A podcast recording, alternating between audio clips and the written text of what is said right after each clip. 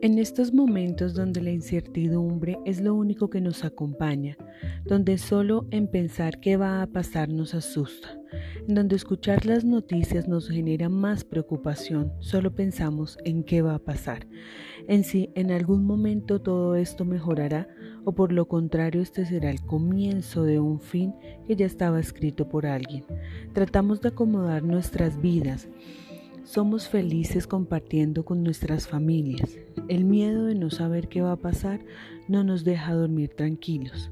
Solo queremos cerrar los ojos y que al despertar todo esto sea un mal sueño. Las cosas materiales ya no tienen importancia. Solo queremos sentir el abrazo de alguien y que la tranquilidad llegue a nuestras vidas, despertarnos y que todo esto mejore.